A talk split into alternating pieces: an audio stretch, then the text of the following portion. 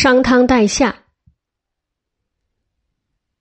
夏桀政权最后是被作为夏王国部属的商部族打败而灭亡的。夏与商的关系历来十分密切，在武帝时代，夏商周三个部族是天下的三驾最有影响力的马车。商在东方，周在西部，夏居其中。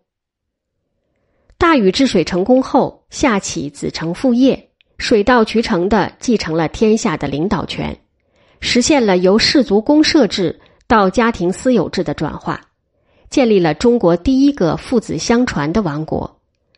在夏王国存在的四百多年间，商周与夏的关系实际上是中央与地方的关系。如果说夏是天子的话，商周则是一方诸侯。商的始祖契曾是禹的治水助手，周的始祖后稷曾是舜时的农官。夏王国建立后仍任农官。这种局面一直维持到夏桀时代。夏桀的无道引发了自下而上的革命，在商的带领下，爆发了推翻旧王朝、建立新王朝的一场伟大的斗争。夏桀与商汤是同时代人。两者表面上还保持着君臣关系。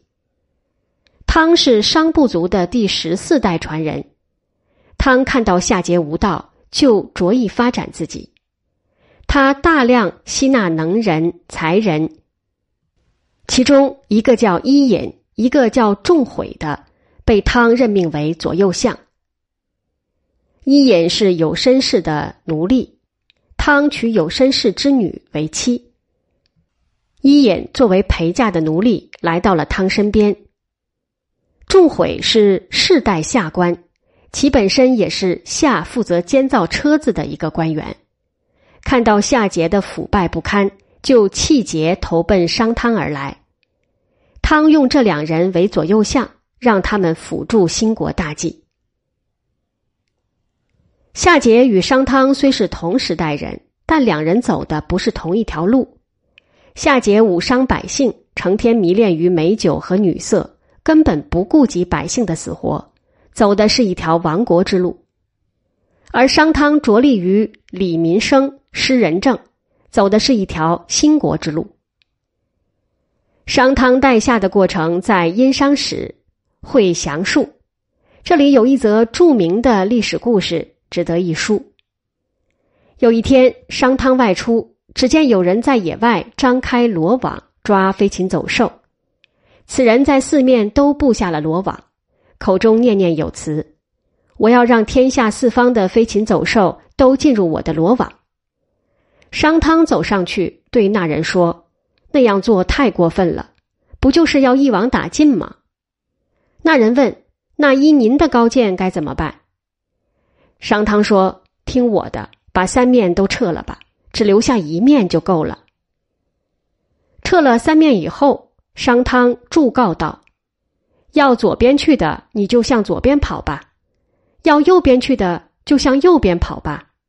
只有认同我的主张又没有新的主意的，就到我的网里来好了。”这话很快传到了诸侯那里，大家都说汤的德性真伟大呀！他施仁政都施到禽兽那里了。这个网开三面的著名历史故事，用生动的事例告诉人们：汤革下命是自觉自愿的事儿，来不得半点勉强。只有那些真正感到非得革夏王朝命的人，商汤才会带领他们一起去造夏的反。其实，商汤越是这样说，大家越会感到商汤的大气和仁爱。也越会有更多的人加入反夏桀暴政的行列。为了削弱夏的势力，商汤步步向西发展。他以帮助夏的亲邻小国葛祭祀为名，以迅雷不及掩耳之势消灭了葛国。汤灭葛后，桀很不高兴，他感受到了来自东土的一股势力的威胁，忙召汤入朝。并把汤囚在夏的国家监狱夏台里面。这时，伊尹仲悔就设法营救商汤，他们投解所好，搜集了大量珍宝，还有美女，源源不断的送给夏桀，并向桀说明汤并无异心。夏桀是一个贪财而没有一点政治远见的人，收到伊尹仲毁送来的重礼之后，就放了商汤。他身边的人警告桀，商汤是个有雄才大略的人，此人一放，后患无穷啊。桀的心早被一大堆的金银财宝和那些美女迷惑住了，轻描淡写的说：“放了就放了，怕什么？他敢作乱，再抓他也不迟。”他还不知道，正是这个商汤是他未来的掘墓人。汤回到商地后，又趁夏桀不注意间，出兵灭了亲夏的韦国、故国和以野铜闻名远近的昆吾国。汤的势力所向披靡，十一征而天下无敌。这三个夏的忠诚属国的被征服，为消灭夏势力准备了条件，而沉溺于酒色中的桀对这些竟一无所知。汤在取得这些胜利之后，按照伊尹的策略，突然间停止了对夏的进贡，为的是观察形势。桀为此大怒，说：“怎么？”商汤这样做是想造反了吗？就令九夷发兵攻商。九夷的大部分部族都按兵不动，但仍有少数几个部族起而攻商。汤觉得灭夏的条件还没有完全成熟，于是马上又恢复了对夏的纳贡。但第二年又停止了纳贡，桀为此暴跳如雷，马上又命夷军攻商。这次九夷的每一个部族都按兵不动，谁都不愿为夏桀这个暴君卖命了。商汤高兴的拍案而起，说：“夏桀已经陷于彻底孤立的境地，夏王是旦夕之间的事儿，起兵吧。”于是商汤发出了动员令，号召全军向夏桀发动总攻。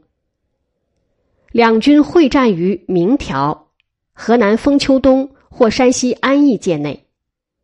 在战争打响之前，汤发布了誓师词，这就是中国历史上著名的汤誓。这是讨伐夏桀的檄文，史官记录的这篇誓词文意不长，不妨照录如下：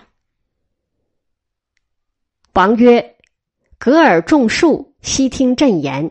非台小子，敢行称乱，有下多罪，天命及之。”今而有众，汝曰：“我后不恤我众，舍我色事而割正下。”与唯闻汝众言，下士有罪，与为上帝，不敢不正。今汝其曰：“下罪其如台。”夏王率恶众力，率割下邑，有众率带服邪，曰：“十日何丧？”与及汝皆亡，下得若兹，今朕必亡。尔上弗与一人，治天之罚，与其大赖汝，尔无不信，朕不食言。尔不从是言，与则弩戮汝，王有忧赦。誓词分两部分，第一部分说明兴师征伐的原因，第二部分申明赏罚的办法。其意是。来吧，你们各位都注意听我说，不是我小子敢于贸然发难，实在是因为夏王犯了许多罪恶，上天命令我去讨伐他。也许现在你们中有人会问：我们的国君不体贴大家，让我们荒废了我们的农事，现在又何必要去征讨夏王？这样的言论我早已听说过，但是夏桀有罪，上天说要惩罚他。我敬畏上天，不敢不去征讨。也许现在你们还会问：夏桀的罪行到底怎么样呢？我说，夏桀耗尽了民力，苛刻剥削夏国民众，民众大多怠慢不公，不愿同他合作了。他们还说：“你这个自诩的太阳，什么时候才能消失？我们宁可同你一起灭亡。”请看夏桀的德行败坏到如此地步，所以我一定要去讨伐他。我期望你们辅助我行使上天对夏桀的惩罚。只要大家尽力了，我将重重赏赐你们。你们不要不相信，我绝不会不守信用的。倘若你们不遵循我的誓言，我就让你们去当奴隶或杀掉，以示惩罚。没有谁会得到赦免。商汤在檄文中的口气是那么凛然，同时又以自问自答的方式消除听众的顾虑，由此也充分说明商汤看准并把握了夏桀正处于天怒人怨的困境中。从表面上看，“十日和丧，与及汝皆亡”这一句话是诅咒太阳的，其实是用太阳来比喻夏桀。商汤在动员中隶属夏桀的暴行，真实反映了夏国民众痛恨暴君的心情，将之揭示得淋漓尽致。这篇誓词表明商汤必亡的决心已定，义无反顾。从夏启建立政权时的干氏，到讨伐夏末代君王桀的汤氏，时间流逝了近五个世纪。一个王朝终结了，另一个新兴的、朝气勃勃的王朝即将建立。虽然时间相隔是那么久远，可是那笔调、那语气、那语义、那誓词的主旨是那样的一致，一致的简直会让人认为是出于同一个人的手笔。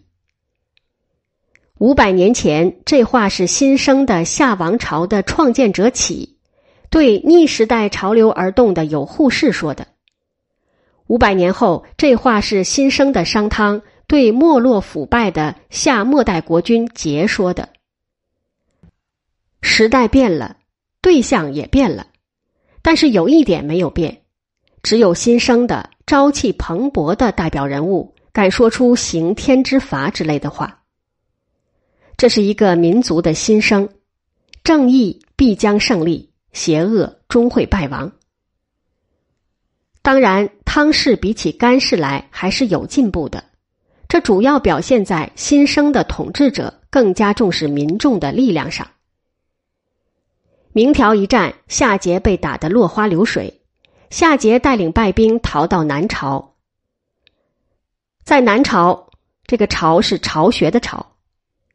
走投无路的夏桀对最后伴随在他身边的几个人狠狠的说：“我真后悔呀！当年要是将商汤杀死在下台，我就不会落到这个地步了。”随行的人深深的低下头，没有去回答他的话。夏桀在临死前说这样的话，除了进一步证明他的不可救药外，其他什么都说明不了。他永远也不会懂得。一个逆天行事、与民为敌的暴君，是不会因为某一人物的消逝而改变他的命运的。如果当年商汤被杀，会有另一个商汤来承继他的事业的。夏桀最后死在了南朝，中国第一个世代相传的王朝终结了，代而兴起的是以汤为开国之君的商王朝。